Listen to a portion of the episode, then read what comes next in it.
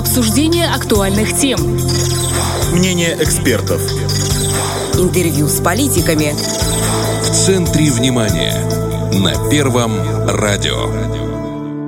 17.30 – это в центре внимания в студии Наталья Кожухарис. Здравствуйте. Если ваша мечта – офицерские погоны, то в Приднестровье она вполне осуществима. Единственный военный вуз республики снова ждет абитуриентов.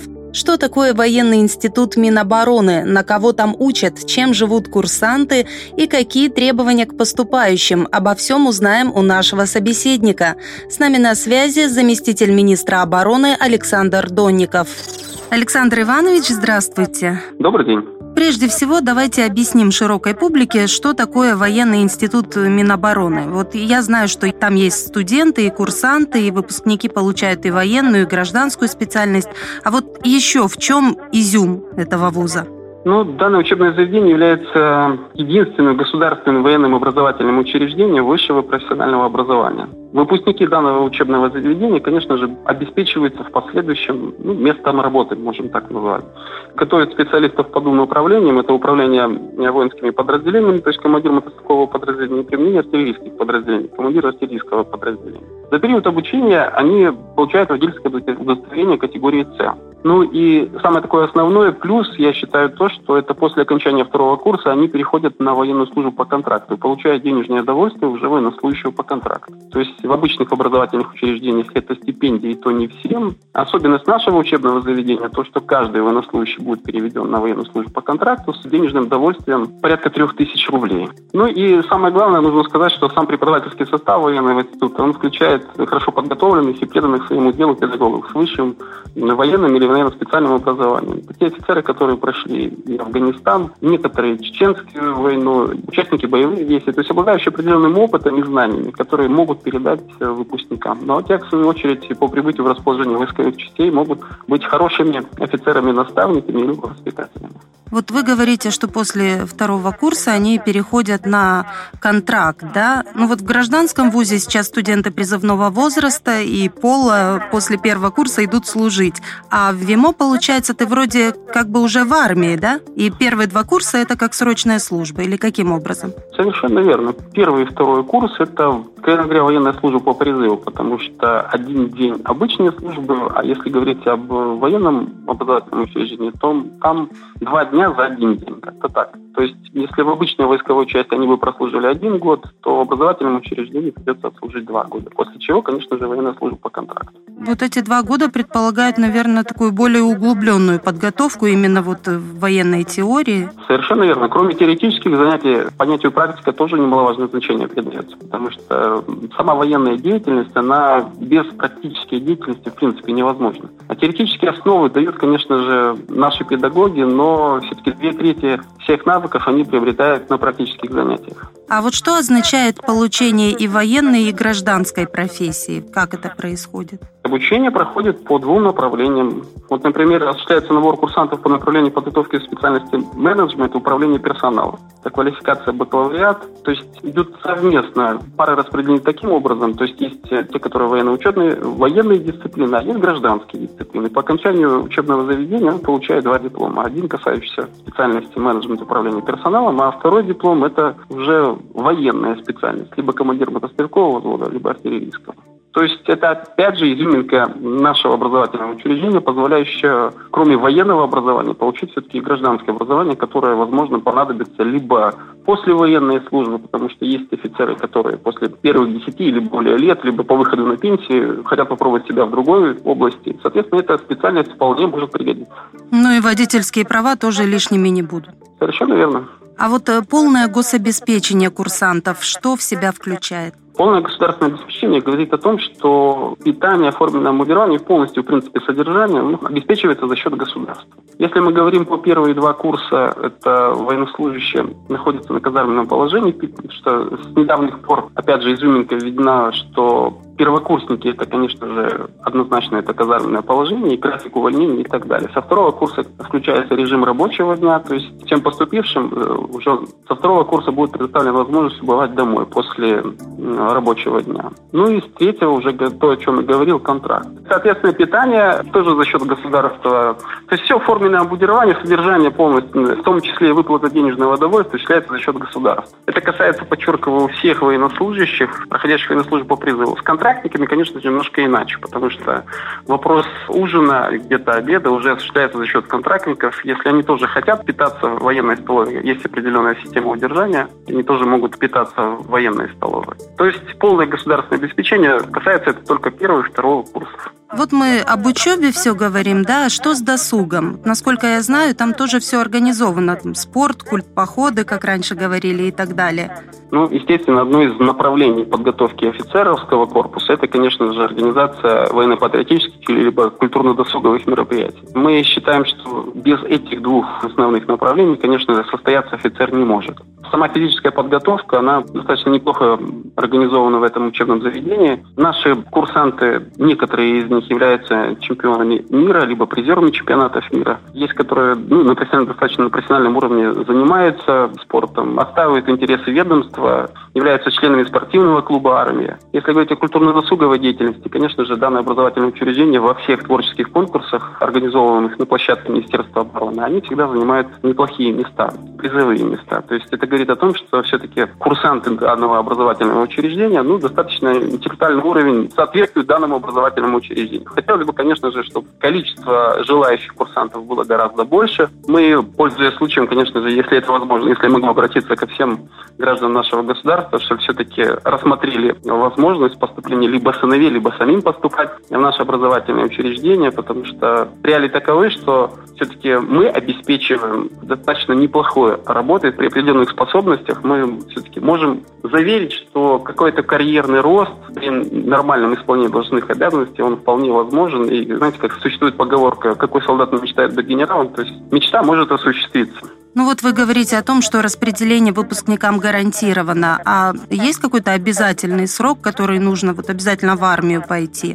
Или они могут выбирать, как это происходит? Нет, они после окончания высшего учебного заведения должны отслужить в расположении войсковой части 6 лет. По итогу у них по окончанию уже первого контракта за плечами будет 10 лет военной службы. Половина срока, скажем так, позволяющая выйти на пенсию. То есть в настоящее время это 20 лет календарных нужно отслужить в рядах вооруженных сил, у них уже 10 по окончанию первого контракта будет. Некоторые относятся к этой норме скептически, считая, что 6 лет это много.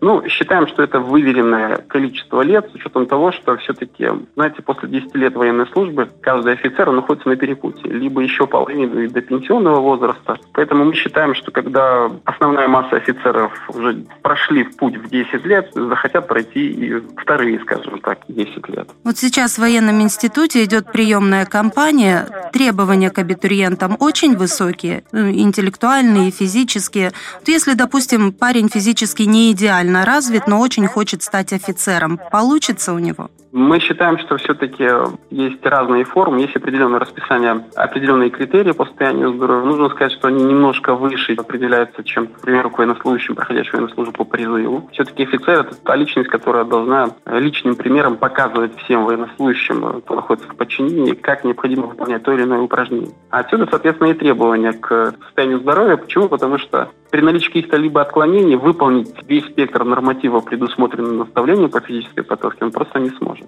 Соответственно, конечно же, по состоянию здоровья, ну, есть какие-то определенные мелкие, назовем их так, отклонения, которые, конечно же, позволяют проходить военную службу в военном институте. Но в основе своей, конечно же, это кандидаты должны быть здоровы полностью. То есть, как бы требования достаточно высокие, но не заоблачные? Конечно, конечно. А вот, кстати, девушек принимаете? На военную кафедру ПГУ, помнится, принимали. Ну, на военной кафедре ПГУ это тоже девушки у нас в порядке исключения. Это были определенные личности, которые ну, намеревались проходить в дальнейшем военную службу по контракту. В настоящее время, конечно же, очное обучение в военном институте в принципе не предусматривает наличие женского пола. Ну, этому есть, я считаю, что объективные причины. Просто это командные должности, в подчинении которых сугубо только мужчины. Конечно же, наличие женщин женщины. Я не говорю о том, что женщины не могут управлять мужчинами, но все-таки индивидуальные особенности мужчин все-таки в критической ситуации более оптимальны для принятия быстрых и правильных решений. И отсюда, конечно же, в большей степени мы ставим на мужчинах. Пока, по крайней мере, мы даже не рассматривали вопрос обучения женщин в военном институте.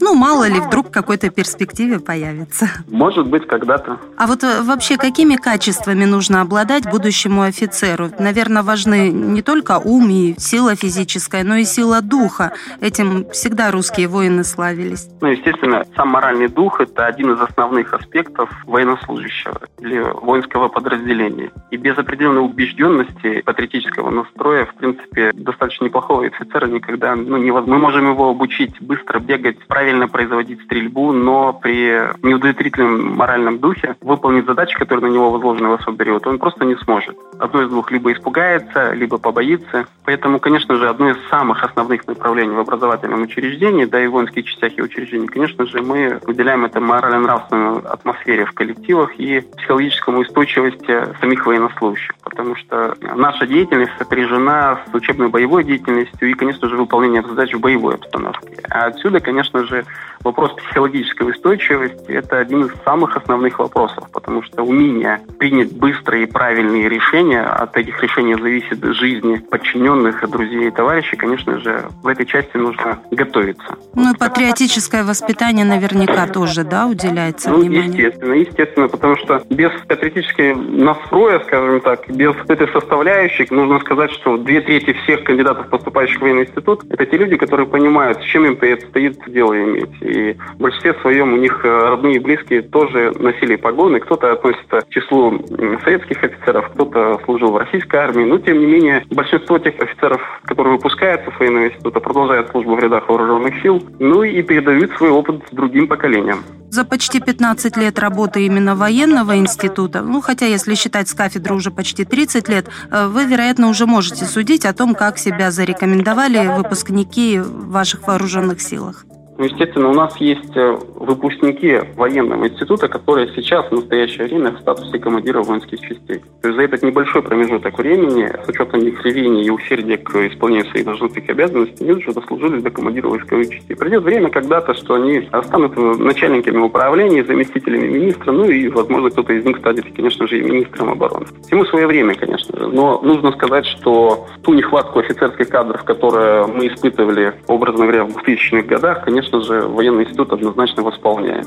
Это то образовательное учреждение, без которого, считаю, обороноспособность республики ну, невозможна. Они поставляют достаточно неплохие квалифицированные кадры, которые помогают в организации всей учебно-боевой деятельности э, вооруженных сил Приднестровья. Ну, он, собственно говоря, для этого и был создан, и с задачей, вот, получается, справляется. Совершенно верно. Вот для тех, кто уже собрался нести документы в военный институт, куда нести, какие документы, до какого числа это можно сделать? Сама приемная кампания осуществляется два этапа. Первый этап это до 1 июля, второй этап до 1 августа. По большому счету, все кандидаты должны запомнить цифру 1 августа. До 1 августа они могут подать соответствующее заявление либо в военные комиссариаты по месту жительства, либо обратиться в воинские части, находящиеся по месту жительства. И офицеры, соответственно, уже объяснят сам механизм, куда какие документы, перечень документов собирать.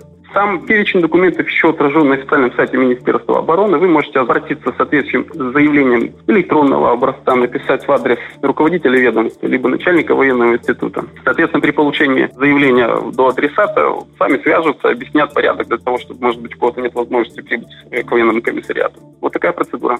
Спасибо, что нашли время ответить на наши вопросы. И вам спасибо. Мы желаем, чтобы пришло множество абитуриентов поступать в военный институт. Спасибо вам.